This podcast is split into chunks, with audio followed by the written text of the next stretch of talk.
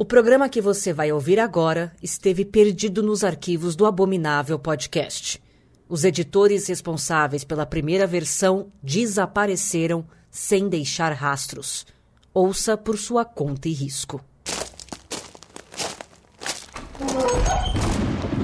Começa agora. Abominável Podcast. Com Dani Taranha e Rodrigo Ramos. Oi, gente, bem-vindos ao Abominável Podcast Dani Taranha por aqui com o Rodrigo Ramos. Oi, Rodrigo. Olá! Espero que esteja todo mundo aí com seus crucifixos, com a sua confissão em dia, com a sua comunhão. É você que tem um amigo padre, aproveita, dá uma ligada pra ele agora, que pode ser que você precise. Porque este programa já começa estranho, né, Rodrigo? A gente resolveu fazer essa pauta doida aqui e a gente descobriu coisas absurdas durante o processo de, de pesquisa para este podcast. É um negócio de louco. Eu fiquei impressionada. Antes de mais nada, você vai lá no apoia.se barra abominável podcast. Ajude a gente a manter este podcast no ar. A partir de nove reais você participa e tem recompensas incríveis. Tem sorteio de jogo de tarô, de sala de escape, tem sorteio de gibi, grupo no Telegram, tudo do bom e do melhor para os apoiadores. apoia.se barra abominável podcast. E aí, brasileiros, vamos lá.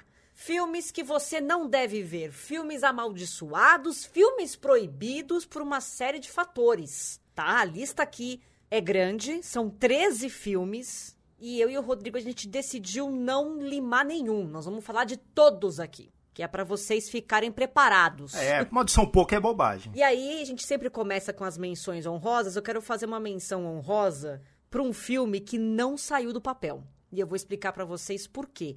Não é nem um filme de terror, mas a história envolvendo este filme é tão absurda. Eu nunca vi isso aqui na minha vida.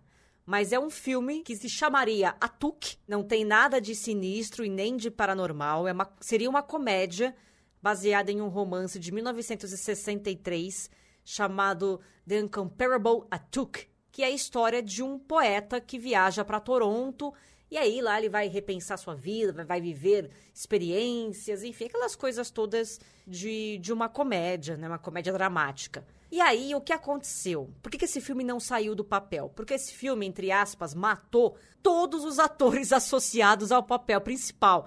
É assustador, presta atenção. Primeiro, eles escalaram o John Belushi, baita comediante.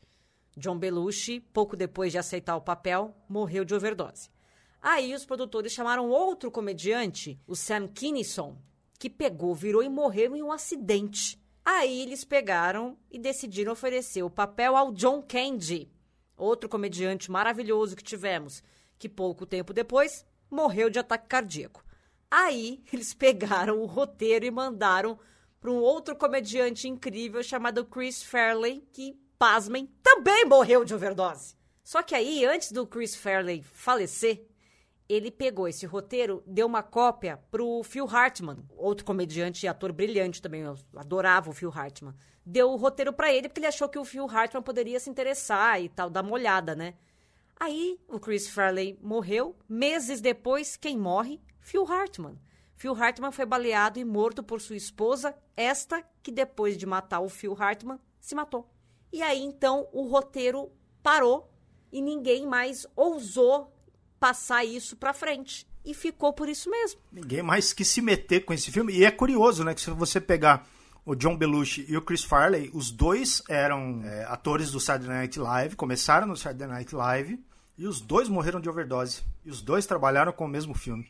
É uma loucura essa história. E aí eles engavetaram o filme de vez, porque não é possível essas coincidências ridículas da vida. Quem acredita vai achar que tem alguma coisa. Até acredita em coincidência, mas coincidências no plural e cinco vezes? É um negócio fora da curva. Isso aqui é, é absurdo. Bom, eu passo a bola aqui pro Rodrigo falar de um filme de 1966 que os atores e os envolvidos se recusam a falar sobre esse filme até hoje. Esse filme chama-se Incubus, é um filme de 1966 dirigido por Leslie Stevens, estrelado pelo nosso querido William Shatner, também conhecido como Capitão Kirk, da Jornada nas Estrelas original, né? Também conhecido hoje em dia mais como Star Trek, mas eu sou tiozinho, chamava de Jornada nas Estrelas. E é um filme que os pesquisadores, eles afirmam que é um filme feito por um ocultista para um público ocultista. E ele tem uma curiosidade, ele é o segundo filme é, totalmente falado, né? ele foi rodado em Esperanto, que é uma língua que foi criada lá no final do século XIX, que deveria ser uma linguagem universal, né? seria uma, a, um idioma que o mundo todo iria falar, seria para unir os povos e tal, mas isso nunca aconteceu. Tirando o Wikipedia, que às vezes tem algum um outro verbete em Esperanto, né? quando você olha ali para ver os idiomas, conheço ninguém que fale.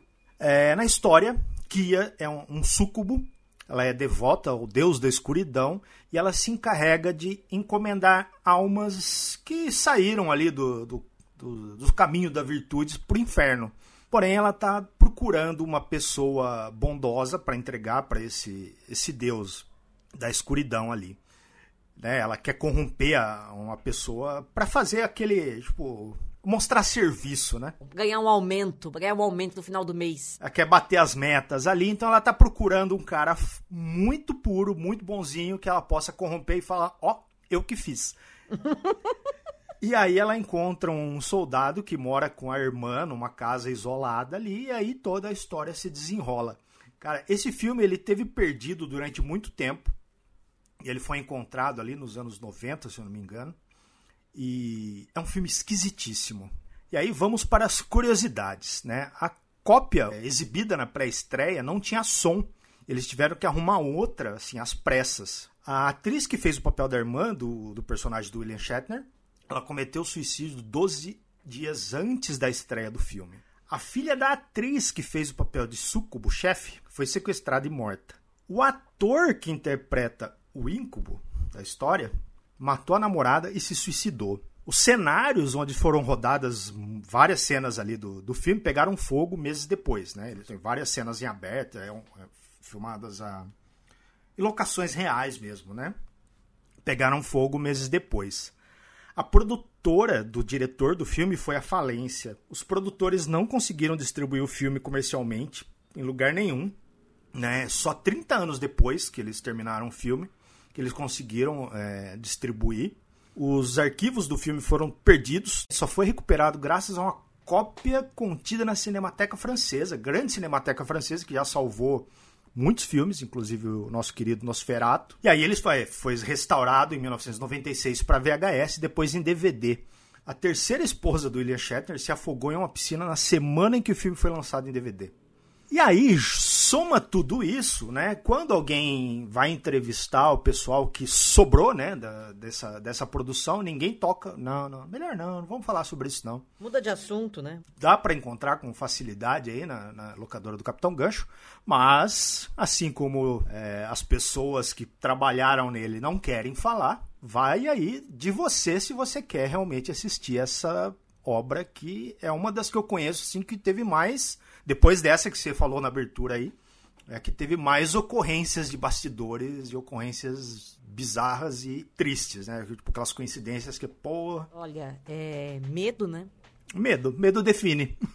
é, vamos então para 1968, falar do bebê de Rosemary. Sim, esta obra também tem as suas maldições. Conta a história de uma futura mãe, uma jovem, que se muda para um prédio em Nova York que também abriga um culto satânico. O produtor do filme, William Castle, ele acreditava que bruxas de verdade haviam amaldiçoado o cenário.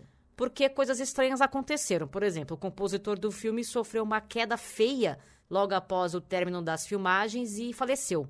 O próprio William Castle ficou doente, teve que passar por uma cirurgia, porque estava com cálculos biliares, umas coisas meio doidas ali, que tem que operar.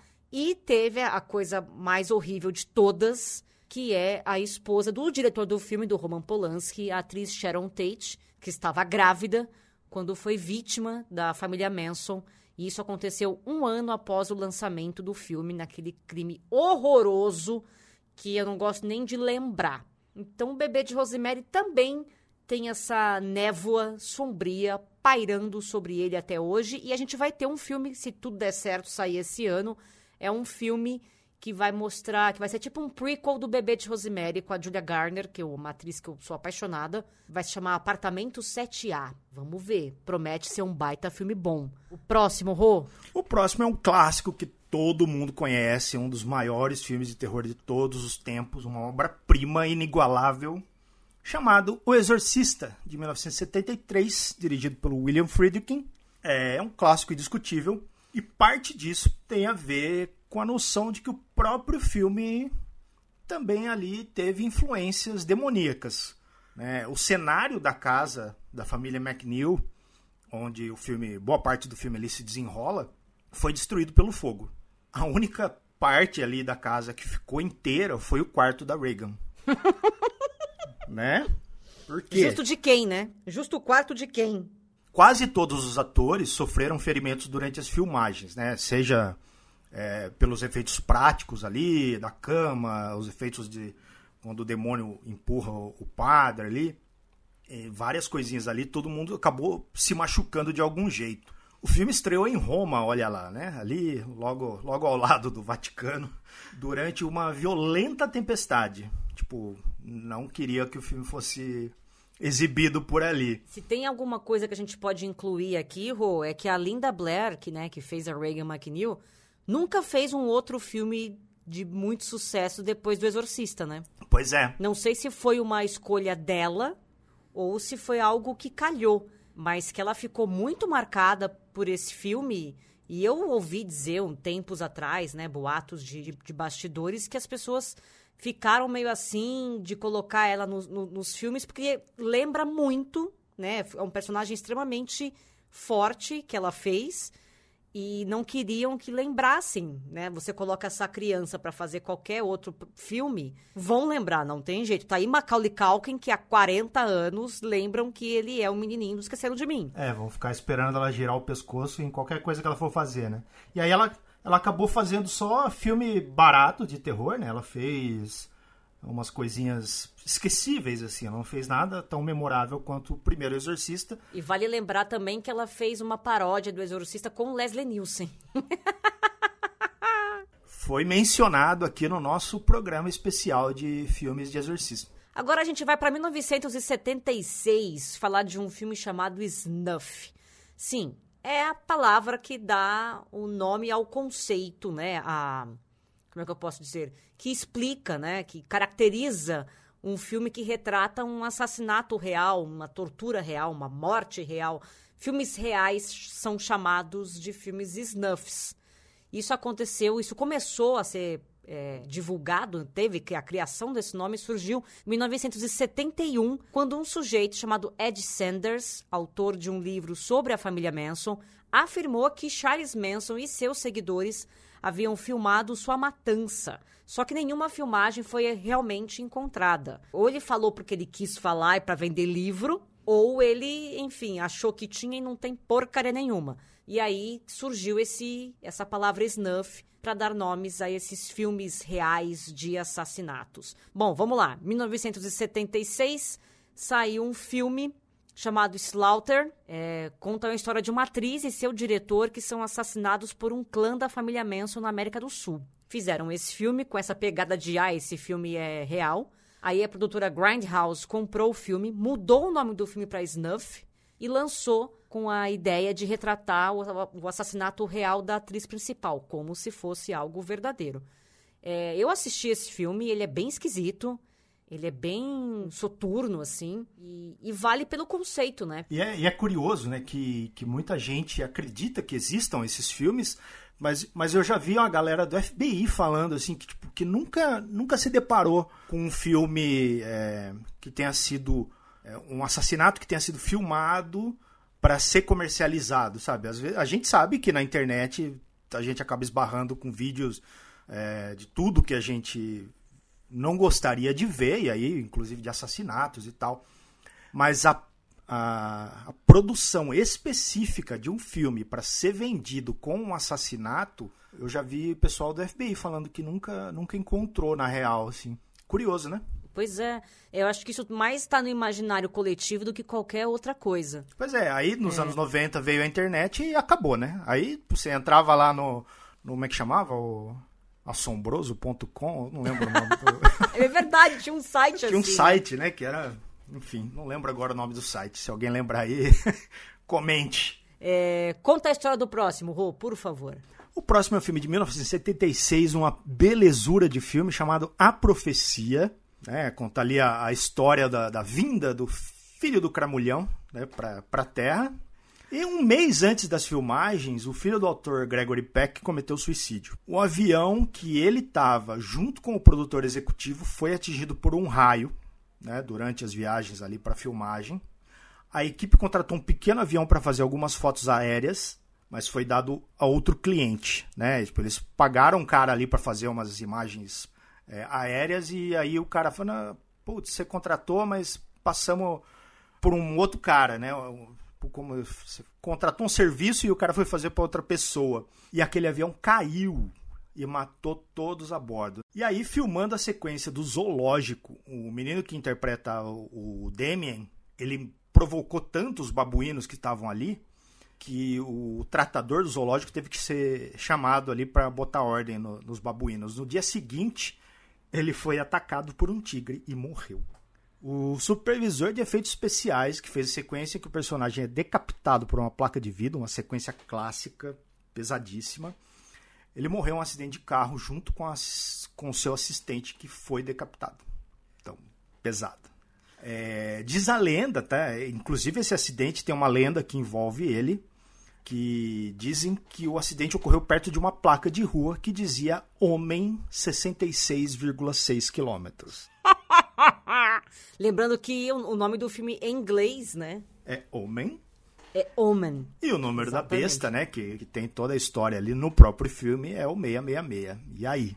Pesado essas histórias da profecia, elas sempre me impressionaram, assim. Esse é, esse é um filme que, que, depois que eu fiquei sabendo dessas histórias todas, eu sempre fico meio assim de rever ele, sabe? Porque é meio... Mas é que isso, sei lá, fica ali, parece que tá dentro do filme, né?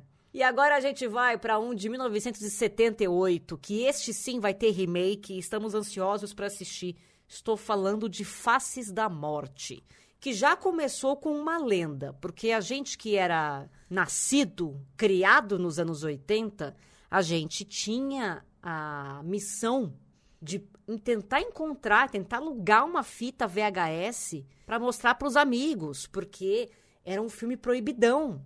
Então, tipo, todo mundo queria assistir. Nossa, esse filme é só para maior de 18 anos. Eu, eu era criança, eu queria ver, entendeu? E aí todo mundo ficava, nossa, o que será que tem nesse filme? Não sei o quê, porque sempre falavam dele o tempo inteiro. O que tinha, o que tem no Faces da Morte? Supostamente retratava mortes reais. Tinha uma pessoa narrando o, o filme e você via uma sequência de um monte de morte, de assassinatos ao redor do mundo, de coisas absurdas, bizarras, como se aquilo fosse real, como se fosse um falso documentário. Depois foi-se saber que, na verdade, era tudo uma, uma mentira Fomos enganados. Na verdade, o que tem de real nem Faces da Morte são clipes de noticiários de um acidente onde você pode ver paramédicos limpando os restos mortais de um ciclista que foi atropelado. Sabe assim? Não existe a morte. tudo aquilo que é executado de execução no filme, aquilo ali é fake. Aquilo ali é feito para cinema mesmo. As imagens de noticiário, essas sim, são, são reais. Mas você pensa, anos 80, bicho, não tinha internet. A gente achava que aquilo era verdade. E teve um monte de sequência. Face da Morte, 1, 2, 3, 4, 5. Teve uma porrada. E eu lembro que eu ficava, mano do céu, como é que pode ter lançado um filme desse? Imagina que ingênua. E aí, depois de velha, é que eu fui ver que não era porra nenhuma, né? E aí vai ter, então, um remake de Faces da Morte. A gente não sabe quando que sai mas vão fazer. Agora, essa atmosfera que os anos 80 trouxe, que o VHS trouxe também, eu acho difícil eles reproduzirem. Eles vão ter que inventar alguma coisa ali para parecer que são fitas uh, que foram achadas, né? Você não acha, Rô? É, não sei como que funcionaria hoje, assim, porque naquela época, é, o, a história, né, vamos colocar entre aspas aqui, do filme é um cara tentando entender como a morte funciona, né? E aí ele tá, reúne várias, vários acontecimentos para entender como, como acontece a morte. Agora, hoje em dia, novamente, né, quando a gente se deparou com a internet, esse, esse mundo foi todo desbravado, né? Qualquer. A gente tá aí com um monte de, de gente sendo processada por vazar é, coisa de autópsia indevidamente e tal. Então, e aí, se você tem isso, cara, o que, que você vai conseguir de tão aterrador, sabe? Se você tem isso acontecendo de verdade, né? Eu, eu acho complicado. Sim, curioso. Né? Eu, eu lembro que depois, nos anos 90, se eu não me engano, saiu um que chamava Traços da Morte. Esse sim é quase 100% real, assim, porque aí ele pega coisas de medicina, é autópsia Certo? mesmo. Ah, tá. Mas É. ele pega pelo, pelo lado tipo do IML, assim. Isso, aí são coisas tipo, sem, sem identificação e tal. É, filmagens de acidente de carro. Então, esse já é mais. Mas eu, particularmente, nunca entendi o propósito de existir coisas do tipo. Mas, Enfim. Próximo, Rô. eu vou falar, já que estamos falando de coisas grotescas, filmadas, é, coisas que foram confundidas com sendo real ou não, vou falar de Holocausto Canibal, filme de 1980, que abriu as portas para esse gênero que me é tão querido, found footage. Ó. Né? Esse é um filme italiano, ele foi construído em torno de uma ideia de que é, as fitas que você está assistindo ali, que é o filme, elas foram encontradas na Amazônia, né, na floresta amazônica, depois de que uma equipe de filmagem americana desapareceu ali na floresta, é, tendo sido morta e comida por canibais ali, né? É, já, já aí já é complicado, mas eram anos 80, né? o filme é tão realista, tão grotesco e sangrento mesmo, assim, visualmente impactante, que alguns dias depois da estreia do filme, as autoridades italianas confiscaram o filme original e o diretor foi acusado de assassinato. É, eles tiveram que provar, eles tiveram que provar no tribunal que toda a equipe de filmagem, os atores, estavam todo mundo bem, né? Eles apareceram lá diante das autoridades para provar que ninguém tinha morrido durante o filme, com exceção de alguns animais, né? Que aí eu questiono mesmo o- a necessidade disso. E tem algumas cenas que são os animais são mortos di- diante das câmeras e tal, com requintes de crueldade assim, aí é bem desnecessário. Tem um, um documentário, né, sobre o filme, um documentário falso ali que chama The Green Inferno, e esse título o Eli Roth usou na sua homenagem ao Holocausto Canibal no filme ali de 2013 que se chama The Green Inferno. Que é muito bom, inclusive. Eu gosto, gosto. Eu Também gosto do Eli. tem todos os problemas do Eli Roth ali, né? Mas, tipo. Mas é. Mas eu vai, gosto, vai. Eu gosto, é. É. Eu, sei, eu sei que eu não devia, mas eu gosto dessas histórias de canibal. hoje em dia. Hoje em dia não pega bem, mas, putz. Não pega bem é ótimo. Esse hoje em dia não é muito aceito, mas É. naquela época era mais. e eu vou agora para 1982 falar de Poltergeist. Esse filme que todo mundo conhece, né? Uma família aterrorizada por uma presença sobrenatural, porque o local onde eles moram foi construído em cima de um cemitério. E aí, na época, diziam que a equipe de filmagens usou esqueletos reais e profanou as sepulturas para obtê-los, veja você. Você imagina o diretor lá quebrando é, caixão, entendeu? Desenterrando gente para tentar pegar esqueleto. É um tanto quanto absurdo essa ideia. O que tem de verdade nessa ideia? Foram sim usados esqueletos reais, aquela cena da mãe lá é, coberta de ossos, aquilo ali, aqueles ossos são reais. A atriz não sabia, tá?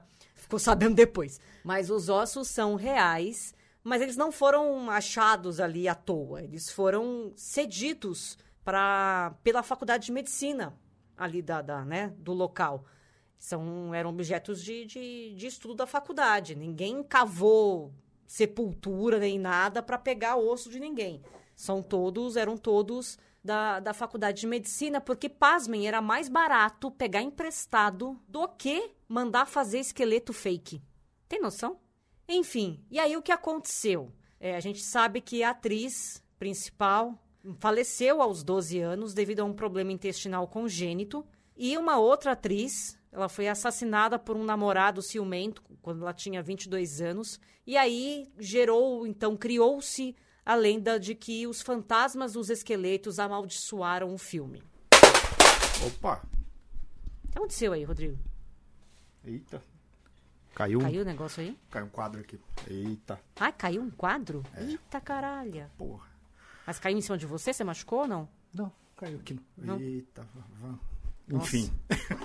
É, Você quer comentar alguma coisa de, de, de Melhor poltergeist? não. Melhor não, né? Hoje não. Melhor não. É, deixa pra outro dia.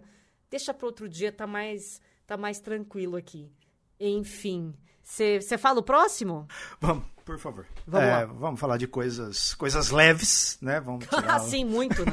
Super. Vou falar de um filme japonês chamado Guinea Pig, Flower of Flesh and Blood, de 1985. Ele é baseado num mangá. Ele, na verdade, não tem muita história, né? Ele fala de um, de um psicopata que sequestra mulheres e as desmembra de maneira horrível enquanto ele está vestido com um samurai. Baita filme. É, tem, tem vários, né? É uma série, esse Guinea Pig. Eles parecem realmente filmes caseiros, conseguem convencer os mais distraídos. E foi isso que aconteceu quando o nosso Charlie Sheen, né, eu ia falar Nosso querido Charlie é, Sheen. querido, mas hoje em dia ele não é tão querido assim. Não, não é, não é. O Charlie Sheen, o ator lá de Dois Homens e Meio, né? Ele mandou uma cópia de Flower of Flesh and Blood pro FBI, porque ele tinha certeza de que ele estava vendo um snuff de verdade. Né? E tem toda uma, uma história envolvendo também aquela coisa de chamar os produtores e tal. E também foi encontrada uma cópia desse filme na casa de um serial killer chamado Tsutomu Miyazaki. Era um serial killer canibal que sequestrou e assassinou quatro meninas entre 1988 e 1989 lá no Japão. E tudo leva a crer que ele foi inspirado por pelo enredo, né, por, pelas histórias do Guinea Pig. Eita, tá aí outro filme que você não deve assistir. É, Assim como o próximo filme que eu vou falar aqui. Você não deve assistir esse filme. Estou falando de Centopeia Humana. Filme que saiu em 2009, que eu nem preciso nem falar, né? O que, que eu vou falar de Centopeia Humana para vocês? Duas jovens americanas que estão em uma viagem pela Europa. O carro delas quebram à noite, numa floresta deserta ali da Alemanha. Elas andam ali procurando ajuda e tal. Encontram uma cidadezinha isolada. E aí, corta a cena, elas estão. Elas acordam trancafiadas num hospital abandonado junto com outro homem. E aí, um sujeito, um senhor alemão, entra ali no, no recinto, se identifica como um cirurgião aposentado e passa o plano. Qual que é o plano? Vou juntar vocês num corpo só e vou realizar o meu desejo doentio de criar uma centopeia humana, ou seja, a boca, né, é uma só e o, o buraco que sai as coisas é um só também. Então vai um engatar no outro, tipo é um único, é, como é que eu posso dizer, um único sistema digestivo para as três pessoas que estão ali. A primeira come, a que tá por último, coitada. Eu não sei nem quem é pior, se é a pessoa que se é a primeira do meio, a última, eu não sei. Na centopeia humana eu gostaria de estar primeiro. É, eu acho que primeiro, se eu puder escolher, né? É menos pior. E aí o que aconteceu? Teve uma continuação e teve outra continuação. São três filmes de centopeia humana, um mais bizarro que o outro. E é um negócio tão escroto, mas é um negócio tão cagado, tão bosta, que assim, eu me arrependi de ter assistido o primeiro. Não vi os outros dois, eu me recusei a assistir. E eu acho que vocês também não devem assistir Centopeia Humana se vocês quiserem dormir pro resto da vida de vocês. Porque é algo inconcebível. É um filme que você fala assim, por quê? Por que, que ele foi feito? Por quê? Pra ser absurdo. É, eu, Pra eu, isso. eu vou dizer que eu gosto do primeiro. Assim, gosto com ressalvas. O gostar ele é relativo, porque É, o gostar é- médico, gostar é o ator que faz o médico, o alemão, eu fiquei com um pesadelo com esse homem. Não, ele é, Ele é realmente, muito bom ator, ele é excelente, ele tá pavoroso no filme. Ele é realmente esquisito. Mas o, o filme, o filme funciona ali com uma historinha de terror e tal. Até a- todo mundo é, foca na no lance ali da, da conexão, né? Entre as três pessoas, mas é pouco que isso tem no filme. É mais mesmo é, a captura das pessoas, elas tentando fugir e tal. Pra mim funciona. Mas os outros aí eu não vi porque eles vão escalando na nojeira, né? Na bizarrice, assim. Aí Tem um que passa numa cadeia, que eles querem fazer uma, uma centopeia gigantesca. é, o cara fazer com 500 Os pessoas. prisioneiros. Não, sério, gente, é tão desnecessário. Esse filme ele entra na categoria de desnecessário, igual o próximo que o Rodrigo vai falar agora. Cara, esse filme aqui. É... Bom, enfim, vamos lá. A Serbian Film Terror Sem Limites, filme sérvio de 2012, conta a história de um ator pornô aposentado que tem a sua vida tranquila com a esposa e o pequeno filho, revirada quando eles estão enfrentando problemas financeiros e ele é ele decide voltar ativa, né, como ator pornô, e ele recebe uma proposta irrecusável para trabalhar no, na indústria do, de filme pornô experimental. E ele é apresentado a um diretor ali que tem alguns conceitos estranhos, né, de, de para colocar ali nas suas obras. Ele assina o contrato sem saber o que vai acontecer e acaba se envolvendo no submundo dos filmes snuff com necrofilia, tortura física, mental e pedofilia. Esse filme, sim, eu vi muita gente falando, cara, que filme transgressor, que filme foda, não sei o quê. Pra mim, é tipo aquele neto que vai na, na ceia de Natal na casa da avó com a camisa com a camisa do, sei lá, Satanás, alguma coisa assim, sabe? Querendo impressionar e chocar. Na época, esse, esse filme foi exibido em vários festivais ao redor do mundo, gerou grande polêmica. O lançamento comercial foi interrompido, porque foi censurado em vários países, inclusive aqui no Brasil. Né? Então tem, tem duas, duas versões ali com, com cortes diferentes. Assim, eu realmente não sei. Eu entendo, né, quando me disseram que esse filme tem uma questão ali da Sérvia, de tudo que eles passando depois da separação ali, é, as guerras civis e tal. Mas, cara, não vejo o propósito nesse filme. Ele é grotesco. Ele tem uma estética muito é, videoclipe, assim. Ele não, pra mim, ele não funciona como nada, sabe? É, é um filme que. Pra quê? Não sei. E se o diretor quisesse passar uma mensagem XY sobre a indústria de cinema da, da, da Sérvia ou qualquer coisa do tipo, eu acredito que existem formas de você fazer isso. Você não precisa é, partir para ignorância nesse ponto, assim, sabe? É, para mim ele, ele quis realmente falar, vou ser o chocador. É, ele, ele quis causar. Então, sei lá, eu acho que tem coisas desnecessárias e que realmente não precisa. Não, não é nada, não vai agregar em absolutamente nada, não gera uma, uma discussão. Talvez a discussão que ele queria que gerasse não gerou. Ele só criou um filme repugnante. Só isso. Que, inclusive, está na Darkflix. Darkflix Plus é o único serviço de streaming focado em filmes e séries de terror, ficção científica e fantasia. O único serviço de streaming nacional. É uma loucura. Você acessa pelo celular ou tablet através do aplicativo ou entra no site darkflixplus.com.br. E aí, para ter acesso ao conteúdo pago, você assina o serviço por R$ 9,90 por mês. A programação é maravilhosa porque todo dia tem novidade na Darkflix Plus. Por exemplo, dia 9, A Casa que Pingava Sangue. Dia 10 entra O Jogo da Sobrevivência. E dia 11 de junho entra a Serbian Movie Terror Sem Limites, filme este que acabamos de falar agora aqui no Abominável Podcast. Então, se você tem curiosidade de assistir esse filme, se você tem estômago para assistir o filme Sérvio, ele entra na Darkflix no dia 11 de junho. Não sei quando você está ouvindo esse podcast, então 11 de junho entra Serve a Movie Terror Sem Limites. E aí. Já aproveita para assistir com a namorada no dia 12. Olha só que coisa bonita, né? Que coisa bonita, que coisa que vem de dentro o negócio. Ó, dia 12, por exemplo, entra A Volta do Monstro. Dia 13, Nosferato. Nosferato é, é legal pra você assistir com o conge. Ou a conge. Você não acha, Rodrigo? Eu acho, acho, acho. Tem até, um, tem até uma questão ali de uma poesia ali e Tem, tal. Mas... então, eu acho super válido.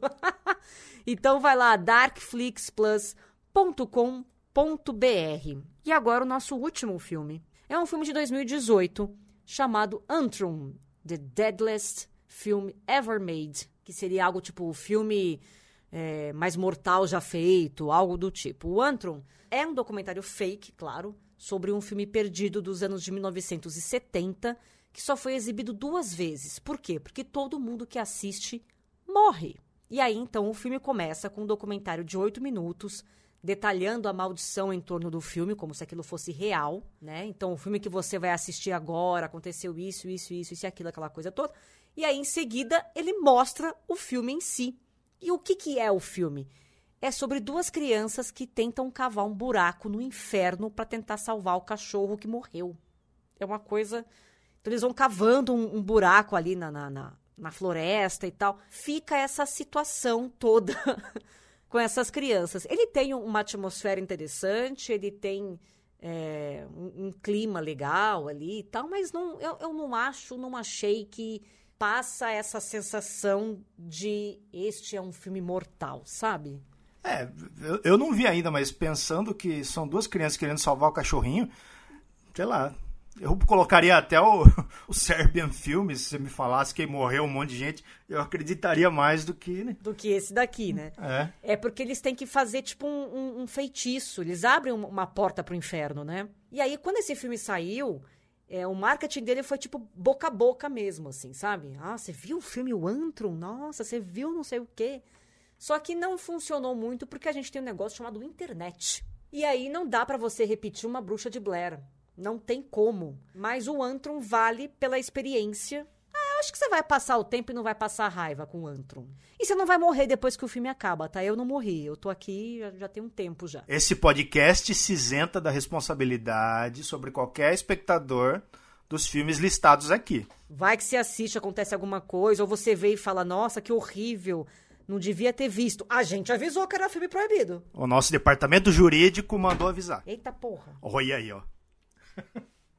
Eita, vamos, vamos encerrar por aqui? Piscou a luz aqui, eu tomei um susto, dei um pulo da cadeia, juro. Ô, oh, vamos. Não, na moral, vamos encerrar esse negócio então aqui. tá, gente. Não, sério. Então vamos voltar aqui. 3, 2, 1. Gente, esse foi o Abominável Podcast especial de filmes proibidos e filmes amaldiçoados. Como disse muito bem o Rodrigo, veja por sua conta e risco. E a gente se encontra no. Alô? Alô? Alô?